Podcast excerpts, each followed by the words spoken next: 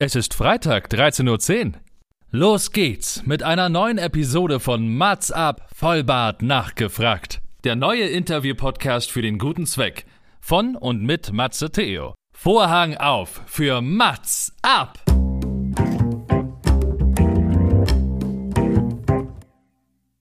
Mats ab, Vollbart nachgefragt ist noch ein neuer Interview-Podcast. Es kommen Leute zu Wort, die Matze Theo, das bin ich. interessant findet und die vorher noch nie die Gelegenheit hatten, ihre spannenden Geschichten zu erzählen. Zehn Fragen, Naja, also fünf.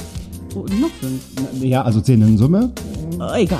Im Anschluss an das Gespräch verabreden sich beide zu einer guten Tat. Mats ab, Erika die Witt. Herzlich willkommen, es ist Freitag, es ist 13.10 Uhr, es ist Zeit für ein neues Interview und diesmal mit einem musikalischen Gast und ich freue mich sehr. Es ist kein Geheimnis und ich kann mal ein bisschen aus dem Nähkästchen plaudern. Manchmal braucht man wirklich Monate, um zueinander zu finden, weil jetzt ist die Zeit reif. Denn das heißt immer was Gutes, wenn man busy ist, dann hat man ganz viel um die Ohren, umso mehr hat man auch zu erzählen. Deswegen freue ich mich heute auf meinen heutigen Gast. Elijah Priestley ist das Paradebeispiel dafür, dass man mit dem Mut, seinen einen Weg einzuschlagen und das scheinbar Unmögliche zu versuchen, mehr als nur das Mögliche erreichen kann. Seine Solokarriere ist am Start und das ist die richtige Entscheidung. Seither veröffentlichte er unter anderem Ich bin für dich da am Weltkrebstag oder für den Weltkrebstag und arbeitet derzeit auf Hochtouren an neuen Songs. Er wirkt cool und sagt selbst, cool ist oft nur eine Fassade. Dahinter stecken oft Geschichten mit großem Päckchen. Seins beinhaltet eine Autoimmunerkrankung, eine Sehbehinderung, Legasthenie und Autismus. Als unmusikalisch eingestuft in der Schule beweist er allen jetzt das Gegenteil. Zu Recht, mit Stolz, Energie und vor allem mit Talent. Herzlich willkommen, Elijah. Ich grüße dich, Matze. Schön, bei dir zu sein.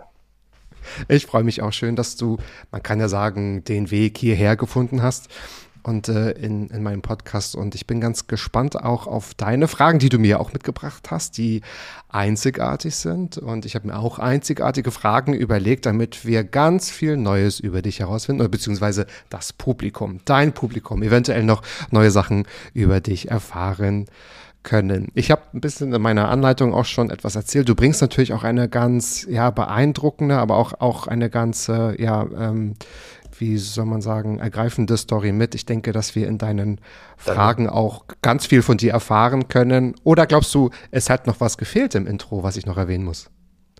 Nö, ich glaube, ähm, du hast das jetzt einfach so gemacht, wie du denkst, dass es am besten nach außen wirkt. Und also ich habe jetzt nichts vermisst. Sehr gut, das kann nur eins he heißen. Wir starten mit deiner ersten Frage. Hast du Mobbing durch deinen Autismus erfahren? Und ich denke, dass du dich da wahrscheinlich auch auf die Schulzeit beziehst.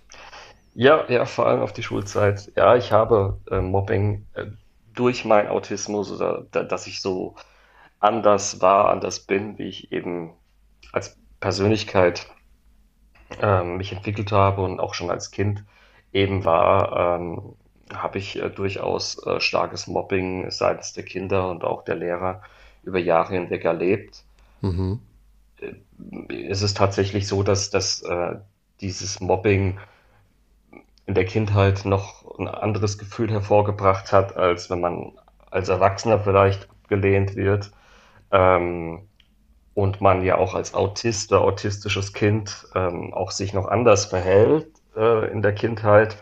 Aber das hat mich natürlich äh, in den ersten Lebensjahren äh, grundlegend geprägt und es bringt ja auch eine gewisse Ausrichtung dann eben her heraus, wie dann der weitere Lebensweg durchaus gehen kann. Und hattest ja. du ähm, Leute, mit denen du dich austauschen konntest? Also das ist ja auch ein Thema, was man ja erstmal bei sich trägt und mit sich trägt. Ähm, viele haben wahrscheinlich auch ähnliche Erfahrungen gemacht. Also auch wenn Mobbing gerade ein großes Thema ist, äh, betrifft das ja. ja tatsächlich viele. Mit wem hast du dich ausgetauscht oder wer hat dich, ich will nicht sagen begleitet, aber wer hat dir geholfen, wenn man überhaupt von Hilfe sprechen kann? Ja, meine Eltern auf jeden Fall, die haben mir sehr geholfen. Äh, meine Mutter, die hatte grundlegend für mich sehr viel Verständnis als Kind. Ähm, mhm. Auch sicherlich äh, Menschen, die mich in der Kindheit begleitet haben. Erwachsene, die mich ja schon von Geburt an kannten oder so. Familie mhm. ähm, war dennoch durchaus schwierig. Ich war ein sehr aufgeweckter Junge, aber auch ein sehr, sehr starkes Energiebündel. Das war durchaus auch manchmal anstrengend, aber in der Schule ähm, hatte ich den ersten Jahren nicht wirklich Ansprechpartner. Irgendwann hatte ich dann eine Heilpädagogin, weil ich auch Legastheniker bin, ähm, die dann quasi ähm, sich auf meine Seite gestellt hatte und dann kam ich auch im weiteren Verlauf ähm, mit sieben oder acht in einer Psychotherapie, weil ich eine Angststörung entwickelt hatte, eine generalisierte Okay. Angststörung. Mhm. Und dann hatte ich so meine Mitstreiter, dann noch dazu meine Hausärztin und ein, ein Arzt, der, der, den meine Mutter noch äh, kennengelernt hat, der sich mit meinen, ähm, ja, sage ich mal, auch Immunerkrankungen, die ich ja auch schon, ich war ja schon sehr infektanfällig als Kind, gut auskannte. Und dann hatte man da schon so ein gewisses Schutzschild gegenüber die, die eben mit mir nicht gut umgegangen sind. Und wie hat sich das denn in der Schule entwickelt? Konntest du, also musstest du dich immer erklären oder hattest du auch so ein stabiles Freundeskreis, den man ja trotzdem hat, der einen so schützen kann? Oder warst du eher der Lonely Ranger in der Schulzeit? Während der Ja, Schulzeit? also sag, ich sage jetzt mal, bis zu meinem 14., 15. Lebensjahr war ich schon so dieser Einzelkämpfer. Also ich hatte, ich hatte in den ersten fünf, sechs Schuljahren auch wirklich, wirklich wenig Freunde, bis gar keine. Hm. Da gibt es auch eine Situation von meinem Lehrer, der wollte dann unbedingt, dass ich was vorlese vor der Klasse, mit dem Wissen, dass ich nicht lesen konnte. Das war in der fünften oder sechsten Klasse und dann habe ich es natürlich nicht lesen können und dann sagte er vor äh, dieser Schulklasse, ich war, es war auch eine Waldorfschule wohlgemerkt, seht ihr, er ist dumm und das war natürlich auch eine, eine Erniedrigung. Ich bin auch, äh, auch durchaus körperlich angegangen äh, von ihm, also auch physisch erniedrigt Wow, worden. krass. Das, das kam alles äh, dazu. Ähm, ja, ich denke, dass das Schwierige, glaube ich, war einfach diese, äh, gerade so diese 80er, 90er, die waren noch sehr, sehr äh, alt pädagogisch gebildet, wie man mit Kindern, die anders sind, die eine Teilleistungsstörung haben, mit denen umgeht. Viele Kinder kamen ja oftmals deswegen auf eine Sonderschule, weil man ja ähm, die als benachteiligt, äh, nicht intelligent genug empfand. Und dann gab es dann durchaus auch Lehrer, die haben dann auch auf diese Kinder, auf die Schwächeren und auch Schüler ihren Frust ausgelassen. Ne? Und Mhm. ich habe ja daheim trotzdem sehr viel Verständnis erfahren, hatte gute Eltern und ich habe mich auch immer, ähm, konnte mich immer daran erinnern, wenn mal Kinder zu mir zu Besuch waren, die waren dann am nächsten Tag nicht mehr so nett zu mir. Also weil die wahrscheinlich daheim etwas nicht bekommen haben, was ich halt daheim bekommen habe, Zuwendung und Liebe. Und das hat mich, glaube ich, auch durch diese ganze schlimme äh, Schulzeit auch gerettet. Ja, das ist ja oft ein Motiv, ne, dass man das natürlich dann fälschlicherweise, aber dennoch an die Schwächeren halt weitergibt oder ja, es an denen auslässt. Genau. Du hast ja auch den Weg, muss man sagen, nicht, also nicht direkt oder nicht gleich zur Musik gefunden, sondern hast, wenn Ja. man sagen kann, einen Abstecher zum Boxen gemacht und das auch sehr erfolgreich, kann man sagen. Ja. Zuerst, wie hast du denn mit deinen schlechten Augen so gut boxen können? Das ist eine Frage, die eigentlich auf der Hand liegt, aber dennoch sehr interessant ist. Ich würde vorher noch mal kurz Genau. fragen, wie viel äh, Prozent Sehvermögen hast du denn noch? Oder hattest du auch Also- damals? ich weiß nicht, ob sich das verändert hat. Ja, also ich, durch meine, durch meine Autoimmunerkrankung in der Jugend, die, äh, die ja dann auch so ein Anfangsstadium von Krebs beinhaltet, beinhaltet hatte, äh, sind meine Augen noch ein bisschen schwächer geworden. Aber Mhm. generell hatte ich schlechte Augen und habe ähm, also ohne Brille nur 10, 12 Prozent gesehen und Oh, mit wow. Brille circa 25 bis 30 Prozent.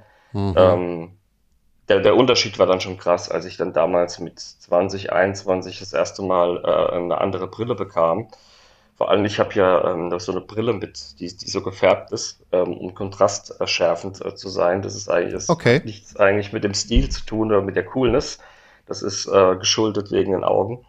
Und ja, in dem Sport äh, hat man sich tatsächlich im Amateurbereich nicht um solche Dinge ähm, großartig gekümmert. Äh, wenn man Talent hatte man war fleißig im Training und man hat seine Kämpfe natürlich gewonnen, dann äh, ist man da relativ schnell auch äh, weiter hochgestiegen äh, in, in, in, ja, in diesem Bereich, so ähnlich wie im Fußball, ähm, bis es dann natürlich ähm, irgendwann halt gesundheitlich, gesundheitlich bei mir, bei mir nicht mehr ging.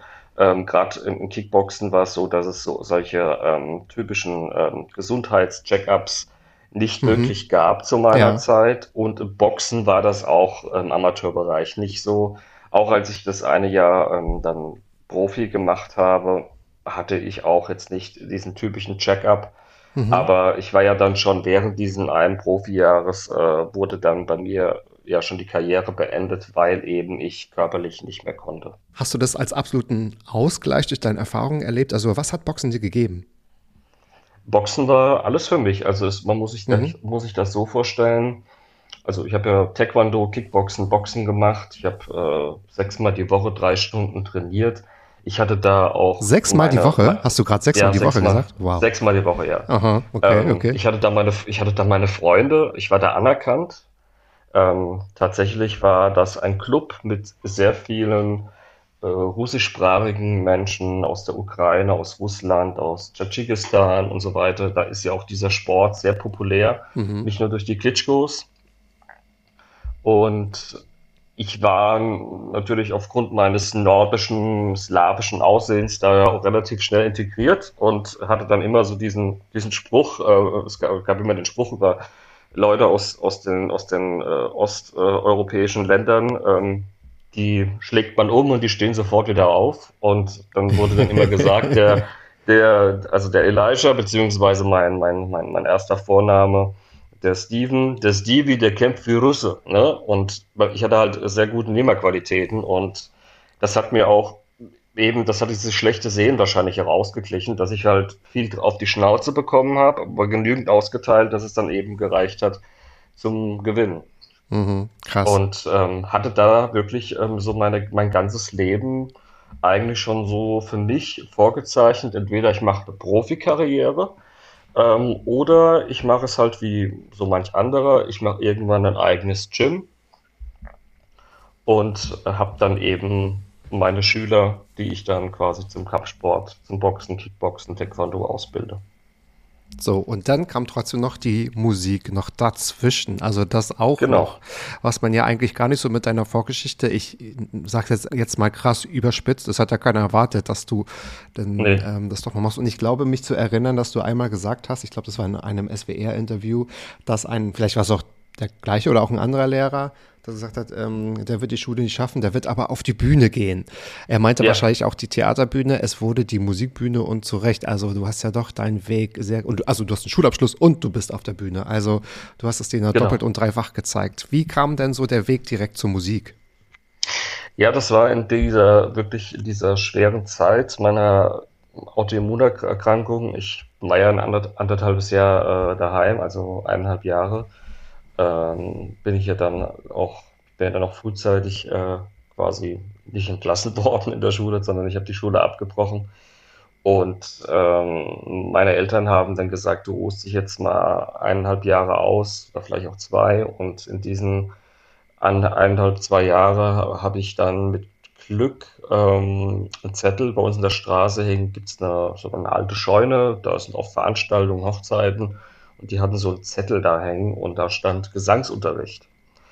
Und gleichzeitig hatte ich mit meinem leiblichen Vater auch wieder Kontakt, ähm, mit dem ich jahrelang keinen Kontakt hatte. Das war immer ein schwieriges Verhältnis und der war selbst so im Amateurbereich, aber halt beständig Musiker und hat halt auch Proberäume äh, gehabt für, für Bands, ne, so 35 Proberäume cool.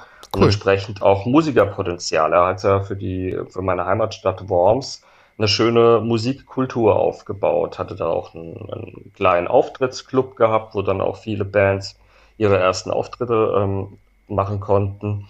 Und ich habe halt immer gerne natürlich Musik gehört, also das auf jeden Fall. Also ich war ja nicht Fan von der Musik in der Hinsicht. Ich war viel Hip-Hop gehört, ich war ein starker Falco-Fan, also hatte, konnte auch viel mit deutschsprachiger Musik anfangen bin dann zu diesem Gesangslehrer gegangen, der ausgerechnet in meiner Straße ähm, auch gewohnt hat und der von New York nach Worms-Horchheim gezogen ist. Also das ist äh, die klassische Karriere natürlich. Das ist die klassische Karriere. Am Broadway studiert und dann nach Worms-Horchheim quasi gezogen wegen der Familie. Irgendwann Ende der 90er, äh, Frau hier in Deutschland in Heidelberg kennengelernt, hatte eine Band hier gehabt und ja, dann eine Familie gegründet und dann ist er in Deutschland geblieben und wir leben ja auch in, gerade in dem rheinland-pfälzischen Gebiet ja auch unter anderem mit sehr vielen Amerikanern zusammen, also so eine Ami-Siedlung, mit der bin ich ja auch aufgewachsen. Ich bin auch musikalisch dann mit den Amerikanern hier auch äh, sozialisiert worden, weil ich dann, als ich dann mit Musik angefangen habe, sehr oft in amerikanischen Clubs gespielt habe. Mhm. Ja, und äh, habe dann äh, quasi die Musik,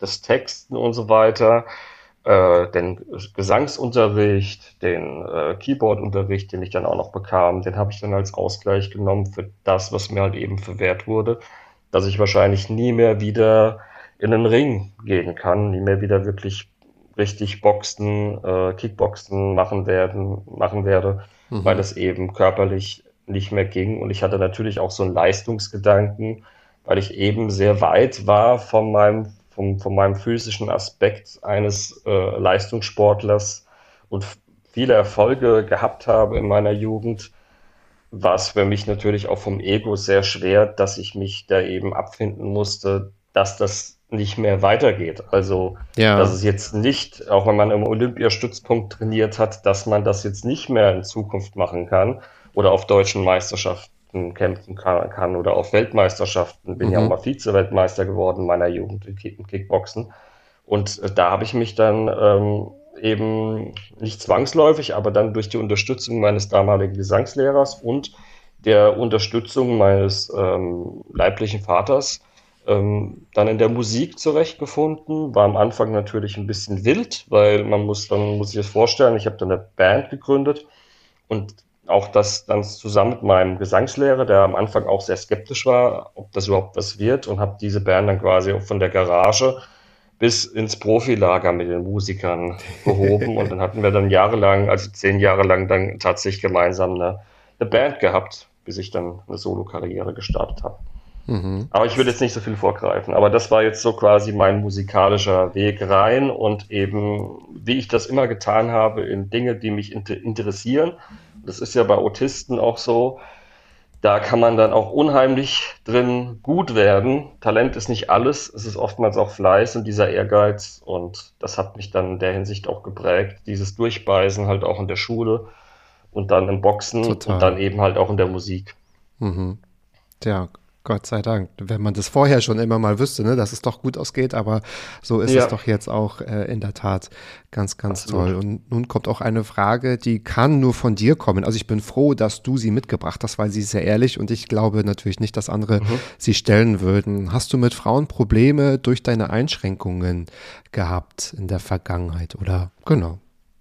Das, äh, also das ist, das ist eben, glaube ich, eine, eine, wichtige, essentielle Frage auch für Menschen ja. mit Autismus, weil eben der Prozentsatz als Autist, je nachdem natürlich auch die Stärke, ich bin jetzt ein Asperger-Autist, aber da gibt es ja noch Menschen im autistischen Spektrum, mhm. da gehört auch mittlerweile ja ADHS dazu und lauter solche Dinge.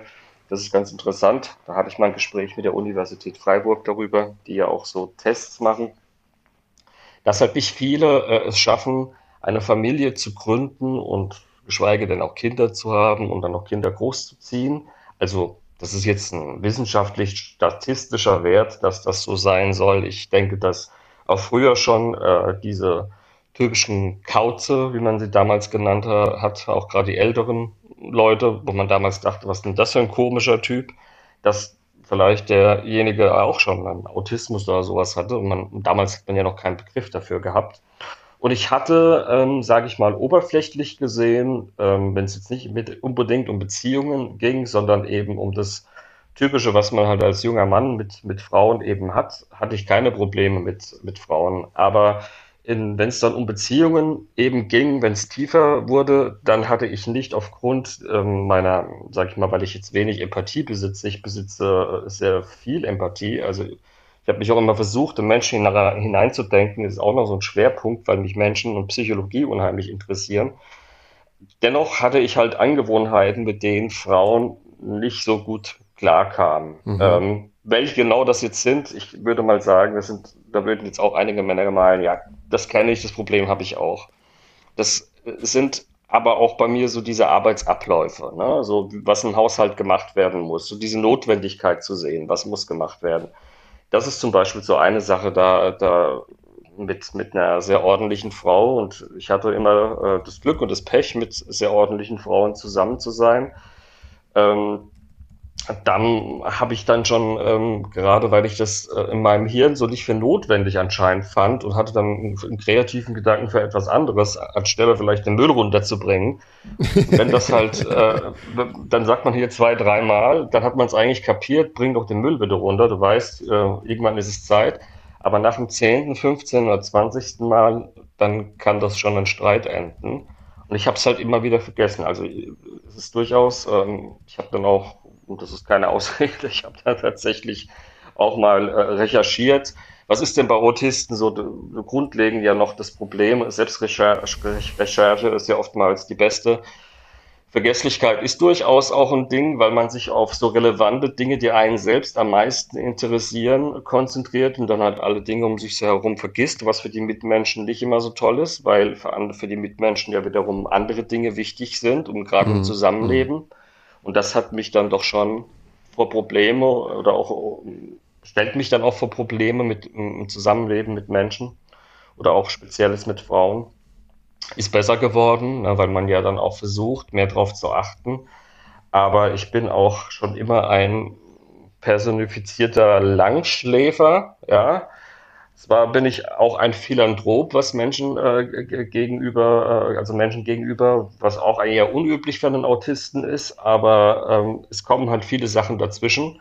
Und ähm, jetzt als Langschläfer, der jetzt nicht morgens um 7.30 Uhr, um 8 Uhr aufsteht, sondern halt so diese Zeit braucht, so 10.30 Uhr, da bin ich dann auch fit und leistungsfähig das ist dann halt auch nicht so einfach, wenn du ein Kind hast zum Beispiel. Also das Total. sind alles so Dinge, ne? das sind dann alles so Dinge, wo dann der Arbeitsablauf mit mir ein anderer ist. Noch dazu, dass ich da Musiker bin und Kreativer, der auch gerne in die Nacht hineinarbeitet. Was, äh, ja, was ist, was man, was ist dann äh, ja durchaus andere Dinge bedarf an Absprachen, die man vielleicht üblich mit einem Mann hätte, der jetzt eben ganz normal zu seiner Arbeitsstelle geht morgens und abends heimkommt. Also der Vorteil ist natürlich, ich bin viel zu Hause und dann bin ich mal wieder viel weg. Also man, man hat mich sehr greifbar und dann hat man mich halt auch wieder eine Zeit lang greif, nicht greifbar. Aber ähm, ich denke halt die Komponenten, die halt auch so ein Autismus mit sich bringen und auch dieses, sage ich mal, bisschen andere Denken, das kann dann man, man, manches verkomplizieren, manches vereinfachen auch, weil man ja auch durch diese Dinge, die man selbst erlebt hat, mehr Verständnis hat. Aber alles in allem würde ich sagen, habe ich dann durchaus auch meine Probleme mit Frauen, ähm, aber nicht allgemein, weil ich liebe Frauen generell.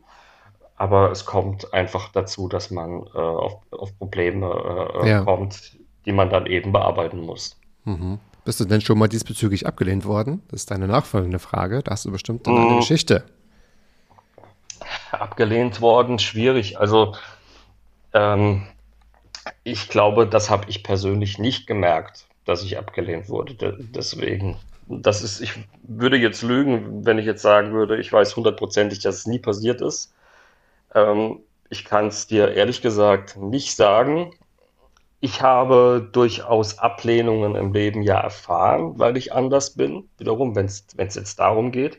Das hat eher weniger mit Frauen und Männern was zu tun. Das, da geht es jetzt allgemein um Menschen. Das habe ich definitiv erlebt. Ähm, jetzt aufgrund der Tatsache, dass jetzt eine Frau zum Beispiel wusste, ah, ich bin jetzt Autist, ähm, sie lehnt mich jetzt deswegen ab für eine Beziehung oder sowas, das habe ich jetzt, nee, da habe ich jetzt ehrlich gesagt die Erfahrung jetzt persönlich, dass ich sie wahrgenommen hätte, nicht gemacht. Aber ich kann auch nicht ausschließen, dass es vielleicht so war. Gut, aber vielleicht dann gar nicht so schlecht, das gar nicht so zu wissen. Und manchmal sind es ja dann auch andere Faktoren. Also es ist ja manchmal dann vielleicht auch so ein Zusammenspiel. Aber gut, dass du vielleicht das gar nicht so beantworten kannst. Umso besser, ja. als wenn da jetzt ganz viele tragische Geschichten oder traurige Geschichten dahinter Naja, stecken. es ist, es ja. ist ja auch oft so, dass Menschen Stereotypen Geschichten auch haben, wenn die mhm. etwas erfahren oder wissen. Ähm, und die sind ja eben nicht so. Wenn du einen Autist kennst, das ist genauso individuell mit anderen Menschen, dann kennst du tausend nicht. Total. Und das sollte man eigentlich das, immer so äh, bedenken. So ne? ja. ja. Ja, ja, genau, genau. Wie kamen denn eigentlich Lehrer darauf, dass du unmusikalisch bist und dich aus dem Schulchor geschmissen haben? Das ist ja tatsächlich passiert. Ja, weil ich beschissen gesungen habe. Ich war relativ früh im Stimmbruch. Ist das denn so? Also siehst du das ja. auch so? ja, ich würde schon sagen, ich habe ich hab immer gerne laut gesungen und ich war schon sehr früh im Stimmbruch. Und gerade auf der Waldorfschule war der Musikunterricht, ich glaube, er war generell auf vielen Schulen sehr konservativ, aber er war da noch ein Stück weit konservativer und ich war in der großen Klasse mit 40 Kindern. Alle haben Musikinstrument gespielt, nur ich nicht. Alle machen heute keine Musik, aber ich. Ähm, und ich weiß ah. noch, ähm, wir hatten diese Monatsfeiern, die gab es dann immer so alle paar Wochen, gab es dann so eine Feier, von wo jede Klasse was aufgeführt hat in der großen Auftrittshalle. Wir hatten eine sehr, sehr große Bühne. Das war wirklich, äh, war auch schon Wahnsinn. Und da hat man auch immer so vor 600, 700 Leuten gespielt. Also es war eine große Schule, äh, so für eine Waldorfschule. Und ich wusste, ich weiß noch, zur Generalprobe haben wir irgendwas gesungen. Ich weiß nicht mehr genau, was es war. Auf jeden Fall, ich glaube, über den Wolken tatsächlich. Und da bin ich zu den tieferen Stimmen hinzugezählt worden und war so laut. Und das hat meinen Lehrer so geärgert. Der war ja auch in Sachen, also wenn er viel Scheiß gemacht hat, aber in so Sachen wie Theater, Musik war der auch ein Perfektionist. Und ich habe halt alle über den Haufen gesungen und dann hat er mich aus dem Schulchor geschmissen. Ich habe das damals zweierlei Hinsicht gesehen. Einerseits war, weil eben ich nicht gut gesungen habe, was man natürlich, wo man auch sagen könnte, als Lehrer pädagogisch singen einfach ein bisschen leise, dass es nicht auffällt. Ähm, und das andere war natürlich eben dieses Mobbing, was ich unter diesem Mann über Jahre halt äh, ertragen musste. Und der mir dann auch sagte mit meiner Musiklehrerin damals, weil ich ja nur vom Musik, beim, Musikunterricht nur vor der Türe saß, weil ich mich natürlich äh, nicht integriert fühlte und auch motorisch gesehen, Legastheniker ja. haben ja durchaus auch motorische Probleme. Mhm. Für mich war es sehr schwer, Musikinstrumente in den ersten Jahren zu erlernen. Und dann habe ich halt Quatsch gemacht und dann war ich halt schnell vor der Tür und da war Musik für mich auch so ein Hassfach. Mhm. Und dann hatte ich Spaß im Theaterspielen, da ist ja Lautsprechen wichtig und auch das, das quasi das, das schauspielerische äh, Intonieren und auch äh, von wie man sich halt als Person ja auch darstellt. Und das habe ich halt in den Chor mitgebracht. Ich hatte da richtige Freude, über den Wolken zu singen und das war aber dann eben zu laut und nicht gut genug und dann bin ich aus dem Schulchor geflogen. Und ja, heute verdiene ich Geld mit Musik, so kann es manchmal laufen, mit meiner Stimme. Ja. Ähm, gut, er hätte auch schon mal vorher deine Stärken fördern können, ne? also wenn man das mal ein bisschen betrachtet, aber gut, dass es jetzt auch so funktioniert hat, aber es klingt natürlich schon unangenehm, wenn man das hört, ne? das ist schon nicht pädagogisch Klar. wertvoll, ne? das ist schon, äh, ja. Aber ich muss auch ehrlich sagen, wenn, ich finde es auch auf der einen Seite natürlich heute gut, wenn man vielleicht nicht so einen geraden Lebenslauf hat. So diese Menschen mit Ecken und Kanten fehlen uns ja auch in der Gesellschaft so ein bisschen, weil es äh, ja oftmals alles sehr glatt gezogen wirkt. Das ist ja auch in der Musikbranche so. Das ist ja durchaus auch ein Kritik, Kritikpunkt, den man, den man machen kann. Und ich merke, dass es oft Leuten hilft, die jetzt auch aus nicht so, sag ich mal, gut bürgerlichem Hause kommen, aber eine, vielleicht eine Vorstellung haben, dass sie vielleicht doch im kreativen Beruf ausleben möchten, in der Musik, im Schauspiel und sie hören dann eben meine Geschichte und können daran eben sich auch irgendwo orientieren, dass es auch mit vielen Schwierigkeiten geht. Ja, also ich bin jetzt ja auch noch nicht an meinem Ziel als Musiker, wo ich hin möchte, aber ich habe mich halt dadurch geboxt, zumindest in der Liga mich zu spielen, wo man halt wo ich halt ein Begriff bin. Und ich denke, das ist halt auch wichtig. Und ich komme jetzt halt nicht aus, aus einem akademischen Elternhaus, äh, wo ich mich auch immer verlassen konnte, dass, ich sage, das ist jetzt auch kein Vorwurf, aber äh, wo ich dann mich verlassen konnte, Mama und Papa haben genügend Geld. Ich kann mal ein Jahr nach Australien Straßenmusik machen. Gibt es ja von einem relativ bekannten Musiker die Geschichte. Ähm, und hab aber im Rücken, wenn das mit der Musik schief geht, dann mache ich halt irgendwas anderes. Bei mir gab es halt immer nur diese einen Wege. Und meine Eltern haben zwar natürlich versucht, mich zu unterstützen, aber ähm, es war halt ganz viel Klinkenputzen bei mir über Jahre hinweg. Und ich bin froh, dass ich halt jetzt auch über Corona diesbezüglich auch wirtschaftlich durchgehalten habe. Hm, das ist natürlich auch total wichtig, aber das stärkt ja auch nochmal das ähm, Selbstwertgefühl und beziehungsweise wenn man Ja. sich so über die Jahre hinweg so durchboxt, bei dir auch im wahrsten Sinne des Wortes, ne? um Ja. dieses schöne Wort und den Bezug zum Boxen beizubehalten, dann ist es ja auch großartig. Kommen wir mal so direkt, weil es passt wirklich gerade wie, Mhm. nochmal Wortspiel, wie die Faust aufs Auge, bleiben wir ruhig beim Boxen, ähm, Okay. genau, zu meinen Fragen, die du vorher gar nicht kennst. Ich würde gerne von dir wissen, welchen nachhaltigen Eindruck möchtest du denn gerne hinterlassen, wenn das Publikum dich zum Beispiel das allererste Mal kennenlernt und sieht und hört vor allem? Also auf jeden Fall ein gutes Gefühl.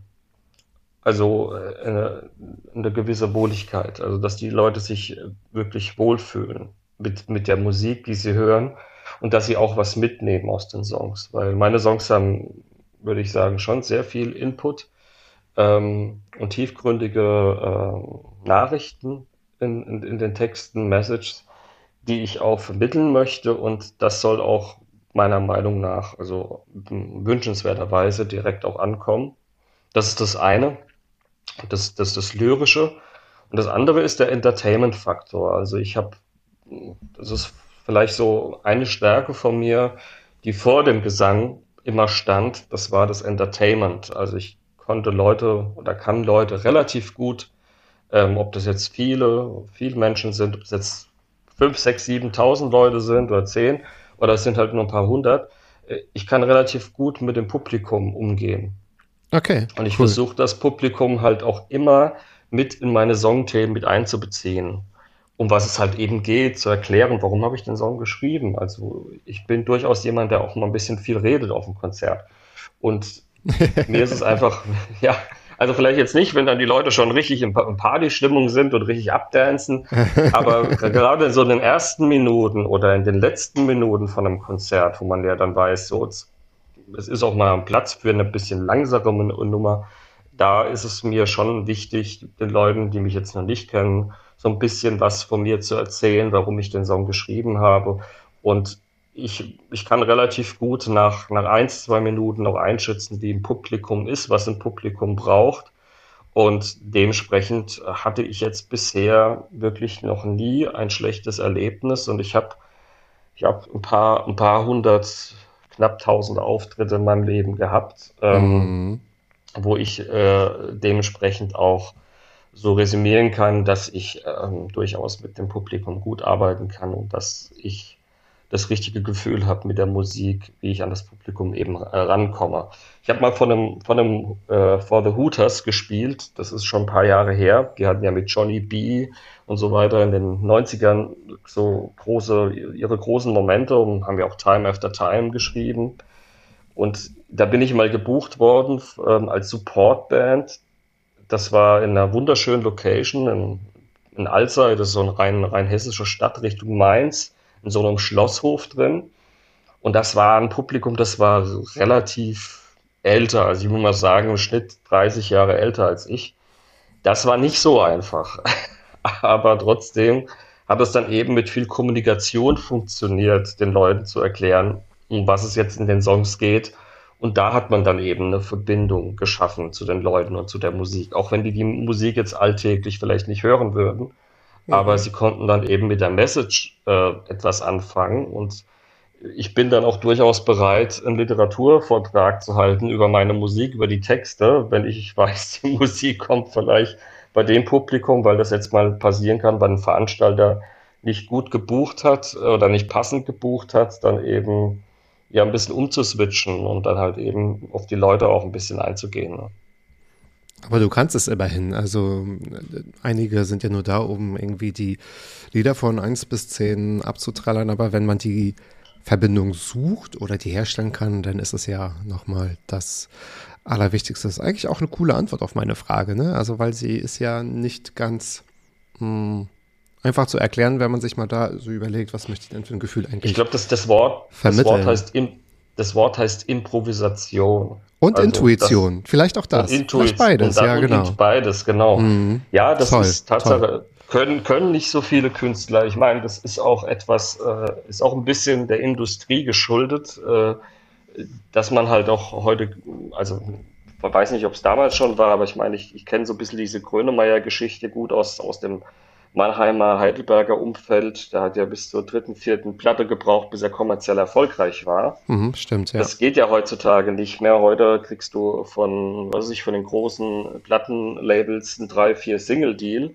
und die sollen dann hoffentlich in Spotify zünden, damit deine Karriere auch weiter mit einem Schub nach vorne geht, weil Albenkünstler gibt es ja kaum mehr, braucht man ja auch nicht mehr, sehen die ja in ihrem Algorithmussystem bei Spotify und wie sie alle heißen, nicht mehr als notwendig. Und oftmals kennen die Hörer dann ja auch nur den Song und gar nicht mehr den Künstler, weil sie sich mit den Künstlern nicht mehr identifizieren. Früher bin ich am Plattenladen gerannt wegen dem Künstler, weil ich vielleicht drei tolle Ja, Nummern auf genau. der Platte gut fand. Stimmt. Aber jetzt nicht, nicht die ganze Platte und habe dann auch 30 Euro bezahlt ähm, oder 30 Mark. Das ist ja heute ein ganz anderes Denken. Heute zahlst du 10 Euro für Spotify für 80 Millionen Songs und dann kriegst du halt irgendwelche Songs in dem Algorithmus krass. vorgeschlagen und ähm, Ja, ja, genau. diese ganze Liebe dahinter. Ich, ich habe zwar auch ein, ein wirtschaftliches Denken, weil ich auch mal Musikwirtschaft so ein bisschen studiert habe, aber trotzdem, das Musikerherz blutet eben dann auch. Und man kann dann wirklich nur über Live die Verbindung zu dem Publikum wirklich herstellen und sich dann quasi nach oben spielen. Und die Jungs, die das geschafft haben, jetzt in den letzten Jahren vor Corona vor allem, das war ja zum Beispiel auch ein Johannes Oerding, das ist so eine klassische Karriere, die sehr, sehr lange gebraucht hat, bis sie gezündet hat. Ähm, und der immer live sehr gut war und auch flexibel. Ich nehme jetzt mal keine, äh, ich nenne jetzt mal keine Kollegen, bei denen es jetzt anders ist, äh, die das jetzt nicht so können. Ähm, die, Söhne Mannheims waren früher so, oder auch Xavier in seinen Glanzzeiten, die konnten das Publikum halt noch erspielen. Aber Johannes Oerding ist zum Beispiel so ein Beispiel, der ist ja gerade vor, bevor es diesen Peak gab, auch mit den ganzen Streaming-Diensten und dann Corona, wo dann Streaming richtig abging und ja Live-Konzerte ja nicht möglich waren, genau davor richtig erfolgreich geworden. Und das ist halt Genau. etwas, das, das ist halt die perfekte Kombination. Und dann ist auch Streaming wieder cool, weil dann, weil eben mehr Leute sich es leisten können, deine Musik zu hören, als vor 20, 30 Jahren. Ja. Und viele können auch den Zugang zu dir finden. Ne? So früher, ich Genau. habe auch gerade mit dir ähm, so mit äh, und mich in die Vergangenheit zurückversetzt gefühlt. Man hat ja manchmal Alben gekauft, man konnte doch immer nur so ein paar Sekunden reinhören, glaube ich. Ne? Man stand ja Genau. an von wegen, ich würde dir gerne mal reinhören. Dann haben so genervte Platten äh, Läden damit mit aber gesagt, ja, okay. Und dann hat man ja, Ja. CDs oder Platten einfach so gekauft, aber weil es der Künstler war. Und du hast es auch gerade schon so angedeutet, viele machen ja keine Alben mehr, sondern da geht es um Single für Single für Single und am besten, So ist dass es. es in den ersten 15 Sekunden schon knallt, weil dann wird das erkannt bei Spotify und nicht, dass Genau. einer mit einem Albumkonzept so tatsächlich, ne? Ich glaube, das können vielleicht nur Künstler, die schon gestanden sind, weil es kann ja kein Newcomer machen, ein Album und mal sehen, so, ne, die ersten drei Genau. Songs sind wir ex experimentell. Eventuell vielleicht ja, wir lassen uns gerne vom, vom Gegenteil überzeugen. Aber das passt gerade auch tatsächlich zur zweiten Frage, weil ich habe mir ein Zitat von dir rausgesucht. Du hast mal gesagt, ich mache keine Hits, sondern ich mache Musik fürs Herz. Und da habe ich mir gedacht, irgendwie, okay, das ist total spannend, wahrscheinlich auch sehr schwierig, weil da spielen ja so viele Aspekte eine Rolle. Ne? Also was will ich als Künstler ausdrücken? Ähm, habe ich trotzdem so ein bisschen den wirtschaftlichen Aspekt im Auge? Natürlich, ne? Du möchtest ja auch gerne deine Miete zahlen, du möchtest aber trotzdem deine Klar. Songs auch äh, performen und jetzt nicht nur, weil es irgendwie ankommt oder weil ein Algorithmus es vorgibt, irgendetwas umschreiben. Aber ich habe mir die Frage gestellt, musst du noch entscheiden im Vorfeld, äh, das ist jetzt ein Song oder wird das ein Hit oder, oder nicht? Das kommt tatsächlich auf die Konstellation an, mit welchem Partner ich zusammenarbeite. Also ich hatte, ich hatte ja ähm, in der Corona-Phase quasi meinen größten, größten Deal mit einer Plattenfirma. Ähm, es war zwar nur, nur so ein Single-Deal mit einer anschließenden kleinen EP, aber es, ich hatte den Song Mut machen mit dem Ivo Moring geschrieben. Ivo Moring ist ein relativ bekannter Produzent in der Branche. Der hat einen Stern, der einen Namen trägt, mitproduziert für Christina Stürmer die erste Platte Ach, cool, gemacht. Also äh, er, so einer der Pioniere und mit, mit einem Stern, der einen Namen trägt, den zweiterfolgreichsten deutschen Song in, den, in der Chartgeschichte äh, Wow. Deutschlands ähm, hast du natürlich da einen Produzenten gehabt, der schon seine, was ich, 10, 15, 20 Millionen Tonträger verkauft hat. Mhm. Und natürlich haben wir uns ähm, am Anfang, als wir uns kennengelernt haben, also über meinen Berater, den Willi Jehmann, der 16 Jahre die Sony Music als CEO oder Geschäftsführer, Vice President geleitet hat äh, für den Deutschland, Österreich und Schweiz Bereich, also GSA-Bereich. Da war natürlich, ist ja schon klar, ist auch weiterhin äh, mein Co-Verleger bei der Sony Music. Ich bin ja, habe einen Autorenvertrag bei der Sony Music. Und ist weiterhin klar, dass man dann eben nach Produzenten sucht, wo man die Songs schreibt, die bei einer Plattenfirma dann eben ankommen, verkauft werden können. Also schreibt man natürlich potenziell mit Produzenten, versucht man Hits zu schreiben. Das ist generell so. Ähm, da wird jetzt nicht gesagt, ja, schreibt mal drei oder vier Songs zusammen. Da wird dann schon gesagt, so, wir schreiben jetzt drei, vier Songs und dann machen wir eine Labelrunde. Wir hatten das Pech, wir hatten die Labelrunde von Anfang von Corona, aber nichtdestotrotz hat sich halt ein Song durchgesetzt und der war, hieß Mut machen. Und dieser Song wurde dann geremixed von Gestört aber geil und konnte dann bei RTL 2 Universal unterkommen und da gab es dann auch eine tolle TV-Kampagne. Und dann hatte ich auch meinen ersten so Rebound als Künstler ähm, im kommerziellen Bereich. Mhm. Und danach äh, habe ich mit dem, nach dem Single-Deal ähm, weiter mit dem, mit dem Universal-Vertrieb gearbeitet. Mit dem arbeite ich jetzt aktuell auch noch. Und da bin ich relativ frei, was ich raushaue. Ähm, es ist natürlich so, dass, dass man, wenn man jetzt mit musikkommerziellen Menschen, denkenden Menschen und das sind halt eben auch viele Musikmanager, auch wenn sie das Herz generell der alten Zeit haben, aber trotzdem eben an, an den Verkauf denken, da sie dann natürlich gesagt haben, ach, die Nummer würde ich jetzt nicht veröffentlichen, die Nummer würde ich jetzt nicht veröffentlichen, weiß nicht, ob die in Playlisten unterkommt. Ich hatte immer Glück, dass die, dass meine Nummern in irgendwelche Playlisten unterkamen. Ich war jetzt nie so, dass ich gesagt habe, das muss jetzt in Spotify unbedingt rein. Schön wäre es gewesen. Ist auch mit, mit dem einen oder anderen Titel dann auch gelungen. Aber es ist natürlich, wenn man das dann so selbst steuert, nicht das Klassische, wie wenn man halt eben das komplette Universal äh, Production Team hinten noch dran hat. Also äh, vom A&R bis zum Produktmanager und dann hat man noch eine Social Media Agentur mhm. und äh, einen Radiopromoter und einen TV-Promoter die dann eben auch genau wissen, wie die Algorithmen noch besser funktionieren, dass sie dann genau wissen, auch welche Single äh, so und so lang sein muss, dass sie dann halt auch vielleicht noch in Spotify am besten einschlägt und dann auch dementsprechend das Werbebudget raushaut, damit äh, es genügend, ich sage jetzt mal, es gibt ja so Pre-Safen, man kann ja heutzutage Song Pre-Safen ähm, über, über gewisse Links, die dann quasi auch von Universal bereitgestellt werden und umso mehr Leute ja dann zum Beispiel einen Song pre-safen und Werbung gemacht wird, um, umso am ehesten hast du die Möglichkeit, in eine ganz große Playliste runterzukommen. Das ist eine Möglichkeit. Oder du hast eben halt eine sehr gute Verbindung als A&R Product Manager zu Spotify oder so etwas. Da gibt es ja schon, weil es ja alles sehr Berlin konzentriert ist. Die Leute kennen sich, ne? weil die wechseln ja auch durchaus ihre Jobs. Ne? Der eine hat was bei Spotify gearbeitet, jetzt ist er A&R bei Universal oder Sony. Und dann ist er auf einmal äh, ein Jahr später bei Apple und macht da, ist dann Editor-Manager, ne? also quasi äh, Playlisten-Manager bei Apple Music. Also die Leute sind ja überall miteinander verbandelt. Und wenn man jetzt nicht direkt aus Berlin ist, und ich bin zwar jemand, der oft in Berlin ist und auch seine Musik produziert, muss man aber immer wieder gucken, dass man präsent ist zu bestimmten Terminen und Möglichkeiten suchen ähm, halt in der, in, der, in der Branche quasi Kontakt zu halten, um eben dann irgendwann auch diesen, äh, ja, diesen Game Changer dann zu erreichen.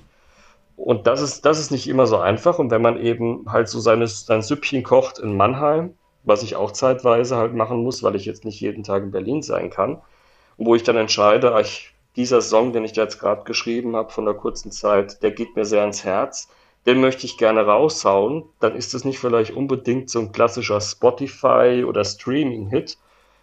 Wäre vielleicht auf einer Platte damals vielleicht so ein, irgendwann so ein, ein, ein, Song fürs Herz gewesen. Das hatte man ja öfters bei, bei Platten, dass, dass so Songs, die musste man vier, fünf Mal hören, bis man sie richtig mochte und dann hat man sie gern gehört. Und dann bin ich dann doch schon so sehr autonom, wo ich dann sage, den Song bringe ich jetzt raus. Also zum Beispiel den letzten Song, Ich bin für dich da. Der hat mich natürlich genauso wie, den, wie der Song Vater und Sohn, den ich letztes Jahr zu Weihnachten herausgebracht habe, relativ überrascht, weil es die Songs waren, die am erfolgreichsten in Playlisten unterkamen, auch von den Platzierungen in Playlisten, nach meinem quasi ähm, Mutmachen-Song, den ich über eine Major Company, komplett über eine Major Company veröffentlicht habe, mit Veröffentlichungsstrategie. Ähm, sowas gelingt aber ist halt natürlich nicht die Regel. Aber trotzdem bist du in Berlin immer herzlich willkommen, will ich damit sagen. Aber das ist ja. Ja, Dankeschön. aber es ist ja interessant, dass man diese Frage ja trotzdem, also habe ich ja richtig gedacht, ne, dass, dass, man sich schon mal fokussiert und sagt, lasst uns das jetzt nutzen oder lasst uns die Partner nutzen, lasst uns vielleicht eine, eine Collab nutzen, um dann vielleicht einen Hit zu generieren oder zu sagen, ja, das, ähm, das mach mal, klar. weil es ist irgendwie spannend, ne, wie so, und das ist so mannigfaltig. Man, man denkt ja oft so ganz romantisch, du sitzt im Park und schreibst schreibst einen Song und nimmst ihn abends vor der Herzschmerz auf und in der nächsten Woche wird er einfach so gehypt. Also so einfach ist es ja dann nicht, ne? Da gibt es ja dann. Das hat halt früher noch so gut Wege. funktioniert. Das ja, ja, vielleicht, genau. Aber jetzt ist es ja so komplex. Ja, es machen äh, Künstler nur noch ja. äh, Platten, aber direkt nur für Streaming, ja, die gar keine CDs mehr produzieren lassen, höchstens nur ja, natürlich, noch äh, Long, also äh, ähm, Schallplatten und so. Das ist echt abgefahren, was geht und äh, woran man irgendwie dann auch denken muss. Ne? Also da braucht man auch schon ein gutes Team oder gute Ansprechpartner und so. Ja. Man braucht, man braucht halt auf der einen Seite Leute im Team, die einen vom Musikerherz verstehen. Also das ist jetzt zum Beispiel mein, einer meiner ersten Produzenten, äh, der Ivo Boring, der lebt jetzt da mittlerweile auf Mallorca, aber ähm, wir haben einen guten Kontakt und wir machen immer wieder Songwritings und auch wenn wir am Anfang für den Kommerz versucht haben, Songs zu, zu entwerfen, die bei einer Plattenfirma unterkommen, und da ist uns halt, ist es mit einem Song zwar gelungen, schreiben aber trotzdem mhm. weiter, weil wir gerne zusammen Musik machen. Das gibt es auch noch. Ähm, das gleiche gilt auch für meinen Berater und Verleger, wie der Willi Ehemann. Ähm, man hat dann trotzdem aber auch dann wiederum Leute, die dann eben versuchen, um zu sagen, hey, pass auf, wir filtern jetzt von den Songs, die du jetzt in den letzten zwei Jahren Corona geschrieben hast, mal die raus, die am kommerziellsten sind und lassen die mal auf das Niveau produzieren, wo wir denken, damit können wir eben einen Erfolg erreichen, den wir halt sonst nicht erreichen könnten. Halt mit, oh, das ist äh, clever, das ist spannend. Ja. Ja, total. Genau, und ich habe halt, ich hab halt wirklich die Zeit genutzt in Corona, habe sehr viele Songs geschrieben mit sehr vielen Produzenten und auch namhaften Leuten, die für, für etliche äh, Acts auch geschrieben haben. Äh, da ist auch nicht immer ein Hit dabei rausgekommen oder wo ich jetzt sagen würde, es ist ein Hit. Aber oftmals ist es auch die Art der Produktion. Ich habe jetzt gerade gestern einen Song in, in von, aus einer Produktion herausbekommen, der war als Demo, ein, ist ein super schöner Song, der so Pop, Soul, Gospel-artig, ne? Das ist mit dem Schreiber vom Lace, Lace Aldin gemacht, mit dem Johannes Falk in Heidelberg.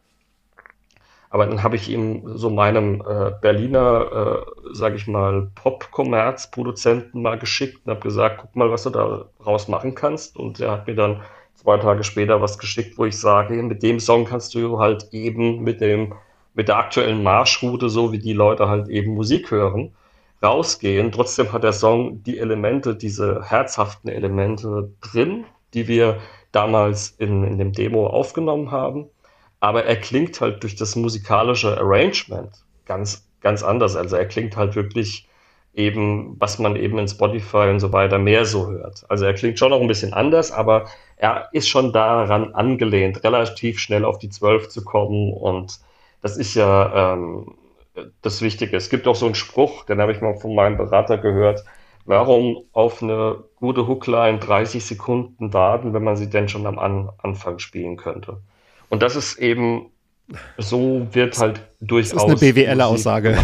Ja, es ist, Musik, Musik, ist, ja, es ist, es ja, ist auch gar nicht, der, also er, er sammelt. Das stimmt vielleicht ja auch, ja, ja, ja, klar. Ja, und, der, und das ist so, der sammelt Schallplatten wie verrückt und, er, und ein absolut äh, Top-Mann, der hat, ist immer für die Musiker eingestanden, solange der auch bei der Plattenfirma gearbeitet hat als Chef und jetzt auch als Künstlermanager, aber er hat neben dieser Vorliebe für diese, äh, für diese, ähm, für diese, sag ich mal, äh, Musik von früher, weiß er auch eben, welche Schrauben man drehen muss, was es halt eben heute braucht, damit ein Song digital erfolgreich wird.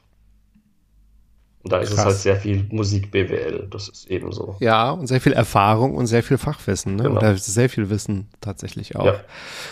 Nun würde ich gerne von dir wissen, nutzt du deine Musik, um auch über deine Geschichte aufzuklären oder eher die ganzen Erfahrungen oder auch die Handicaps oh. zu vergessen, wenn ich jetzt mal ganz direkt und persönlich fragen darf? Na, ich nutze das schon. Also ich nutze auf jeden Fall in den Texten auch meine Erfahrungen aus meinem Leben. Also das habe ich auch immer als Stärke gesehen, genau über, nicht über irgendeine x-beliebige Geschichte etwas zu, zu erzählen bzw. zu singen. Ähm, solche Songs gibt es nämlich eben zu Genüge. Ne? Ich, sage jetzt, wir haben genügend Songs, ich nenne jetzt keinen Songnamen, weil das ist dann so gemein gegenüber von, von anderen. Nee, musst du ja nicht, genau. Ja, ja, die ich eigentlich schätze, aber es gibt eine bestimmte Art von Songs, ähm, die halt von, von tausend Leuten, und ich sage jetzt mal in Berlin und Hamburg geschrieben werden, die gleiche Thematik. Und die findet man dann auch in der, der, was ich, Popland in Spotify zum Beispiel. Ich persönlich habe hab schon immer versucht, neben diesem ganzen Kommerz äh, halt auch eben Songs, in, in kommerziellen Songs äh, Message zu verbreiten, die eben auch so meine Geschichte, meine Biografie auch widerspiegelt. Ja, da gibt es zum Beispiel einen, einen Satz äh, von einem Song, der heißt tatsächlich, kann ich auch einfach mal sagen, den habe ich mit dem Chris Busek produziert. Der hat früher äh, für Mark Forster äh, Sachen gemacht und da gibt es ähm, einen ganz tollen Satz, ähm, den habe ich auch mit der Texterin von, äh, ähm, von Enno Bunger ähm, geschrieben der Song ist relativ, also der, die Textzahl ist relativ einfach. Der, die, die geht Tag 1 im Leben Nummer 2. Also sprich, ähm, die schwere Krankheit. Mhm. Und die schwere Krankheit hat man besiegt und dann ist es ja wie ein neues Leben. Also das, das Boxen war zu Ende und dann hat man mit, mit der Musik angefangen. Ne? Und der Song heißt auch Kampfansage, ne? weil ich keine okay. Angst mehr habe. Und da wird dann schon dann solche Dinge dann äh, schon versucht zu verarbeiten und die beinhalten dann eben auch persönliche Themen. Das lässt sich auch nicht weghören. Das weiß man dann schon, dass, der, dass es da um etwas Persönliches geht. Und das versuche ich persönlich immer mit Songs, äh, so gut es geht, so oft es geht, auch zu verbinden. Das klappt nicht bei jedem Song. Dann ist es einfach ein toller Song. Vielleicht ist es auch ein mega kommerzieller Song am Ende, der mir als Künstler einfach unheimlich weiterhilft in der mhm. heutigen Zeit. Aber trotzdem versuche ich, gehe ich mit der Idee rein, als erstes äh, Text äh, zu einer Musik zu schreiben, die ähm, mich eben authentisch wirken lässt und die etwas von mir erzählt. Und wenn mir das gelingt, dann bin ich auch immer froh und das macht mich glücklicher, als wirklich einen geilen Song zu schreiben, wo ich weiß, dass der Song ist einfach geil, weil er Stimmung macht ja. und weil er, auf, weil er wirklich äh, das Potenzial hat, dass ganz viele Leute ihn, was weiß ich, atemlos durch die Nacht, pausenlos hören. Aber ähm, ja, man muss halt immer so diesen, diesen Twist, glaube ich, finden als Künstler zwischen den Songs, die ein Gamechanger sein können und eben die auch ein Gamechanger sein könnten, aber auch sehr viel Privates, Intimes auch, wenn man das halt möchte. Ich bin eben so auch äh, das beinhalten. Und schließt sich ja beides vielleicht auch gar nicht aus, ne? Aber das ist natürlich ein super Ansatz. Nein. Und das nein, ist ja auch, was nicht. dich ja auch ausmacht, ne? Also dieses Package, das kauft man ja denn, das ist ja all inclusive, muss man ja dann auch sagen. Nun habe ich auch schon erwähnt am Anfang in meinem Intro, in der Vorstellung, dass du auch gerade in diesem Jahr zum Weltkrebstag ja auch einen Song veröffentlicht hast, also auch den aktuellen Song. Und ähm, also ich bin für. Das, das ist quasi die, der, der, zweite Song. Äh, der, der, erste Song war Du gibst mir Halt. Den habe ich zum Weltkrebstag veröffentlicht. Aber auf jeden Fall hast du einen Song zum, Weltkrebs, zum Weltkrebstag ja. auch veröffentlicht und da, ähm, du gehst natürlich auch oft mit deiner Geschichte um. Ich habe auch gerade gesagt, das ist das, was sich auch ausmacht und äh, damit kann man auch ganz mhm. viel bewegen. Und ich glaube, das ist natürlich immer gut, wenn man ja für solche Sachen noch mehr Awareness schafft. Was wünschst du denn, könntest du mit deinen Songs erreichen, wenn du die richtigen Leute treffen würdest? Also treffen im Sinne von erreichen. Jetzt nicht persönlich treffen zum Handschütteln, sondern wenn du sie mit deinen Texten erreichen würdest. Das ist eine, ist eine gute Frage. Ich glaube, das Nachdenken ist, ist, oder das Nachdenken oder auch Umdenken. Oh, das ist schön, ja. Hm. Ist, Mhm. ist vielleicht etwas, was ähm, wie bei einem guten Buch, wie bei einem literarischen Werk, das liest man, um sich weiterzubilden und auch vielleicht sich auch äh, eine, eine, eine Meinung zu bilden und eben sich auch weiterzuentwickeln. Das ist jetzt ein hoher Anspruch an Musik, ne? aber, Aber ein schöner, Kultur, ein schöner. aber es ist, und das ist Kulturgut und ähm, ich bin ja, ich bin, wenn, wenn ich über meine Songs äh, rede, bin ich eher auch mehr der Philosoph. Also mir geht es schon darum, etwas zu bewegen in den Menschen, was sie zum Nachdenken anregt, das im besten Falle eben zum Positiven etwas beiträgt. Und das ist für mich in meinen Songs mit das Wichtigste. Tolle Antwort. Das ist eine total tolle Antwort. Weil es ist ja nicht egal, was du veröffentlichst. Es ist ja auch nicht egal, was du schreibst. Ne? Von daher habe ich dir da auch mal so eine Intention eigentlich auch schon so untergejubelt und ja, vorausgesetzt. ne? Ja, das ist total Ja. schön. Ja. Krass. Kommen wir mal zu meiner letzten Frage. Die ist eigentlich auch mit am schönsten, ähm, weil ich finde Okay. sie wirklich nicht, Bin weil ich sie so wunderbar gestellt habe und mir ausgedacht habe, sondern weil sie auch immer das Schönste bei den Gästen herauskitzelt. Denn die ist nämlich bei allen gleich die Frage, was ist in deinem Leben bereits schon so gut, von dem du möchtest, dass noch viel mehr davon passiert? Also der Erfolg, das Glücksgefühl, was ich habe mit meiner Familie, das, das kann einfach noch viel größer und stärker werden. Die, Mhm.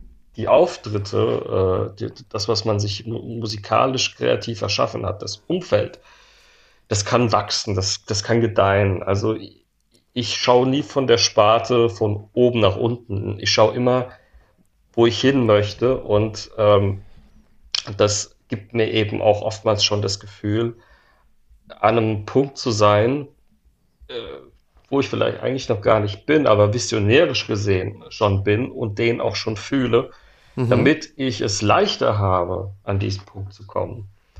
Und das sind, das sind solche Dinge. Also ich, ich versuche mir eben meine Ziele, die ich gesetzt habe mir in den letzten Jahren und die ich erreicht habe, dass ich mir immer wieder neue Ziele oder neue äh, Dinge, äh, Wünsche ähm, setze und dann eben daraus immer mehr dieses, dieses große Puzzle, was sich immer weiterentwickelt in seinem Leben, dass ich das immer mehr ausfüllen kann. Und eigentlich kann man es ja nie ganz ausfüllen, weil es unendlich ist, ja. Und es soll bis zu meinem Lebensende, sage ich mal, aber so groß werden, dass ich sagen kann, ich habe wirklich was Schönes hinterlassen für die Nachwelt.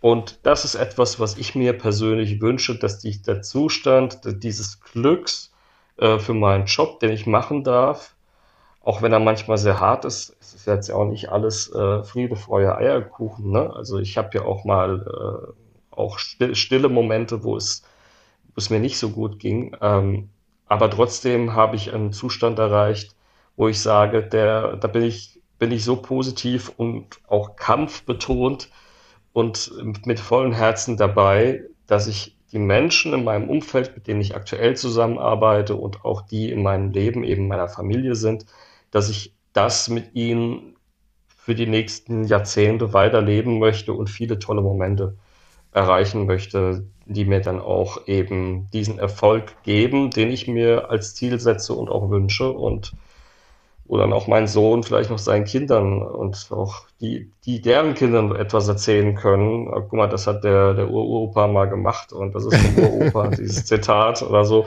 Du hast ja schon, schon so viele schöne Zitate auch äh, gesagt, die ich, äh, die ich mal gesagt habe, an die ich mich zum Beispiel gar nicht so erinnern kann. ähm, aber das ist ja schon das Schöne. Ja, du Ähm, hast sogar schon was das- hinterlassen. Es ist ja schon passiert. Genau, Ne? Ja, das ja, ist schon toll. passiert.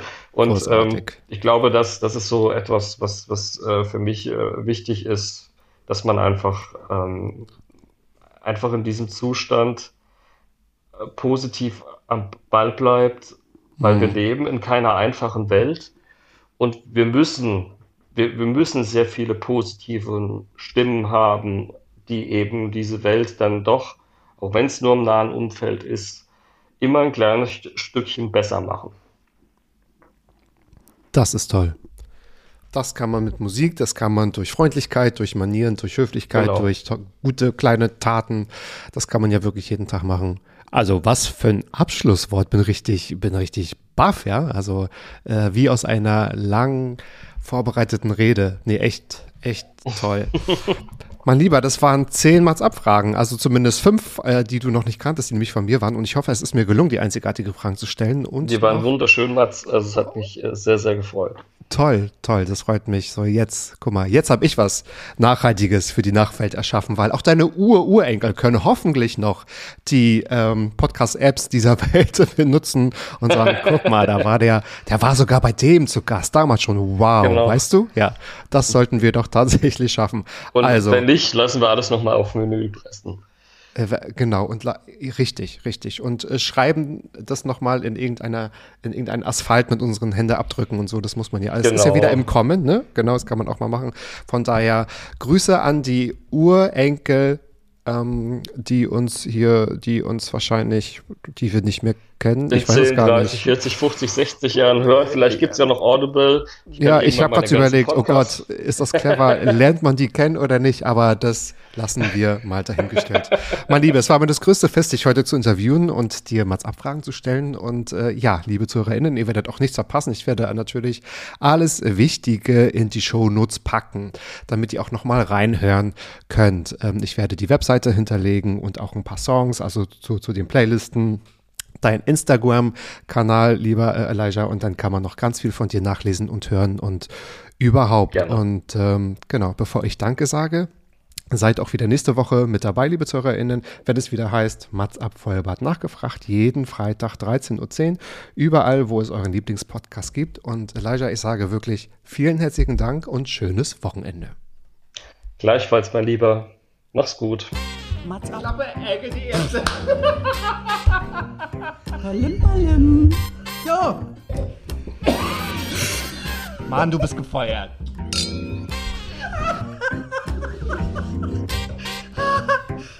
ich war noch in der Probezeit. Mats ab.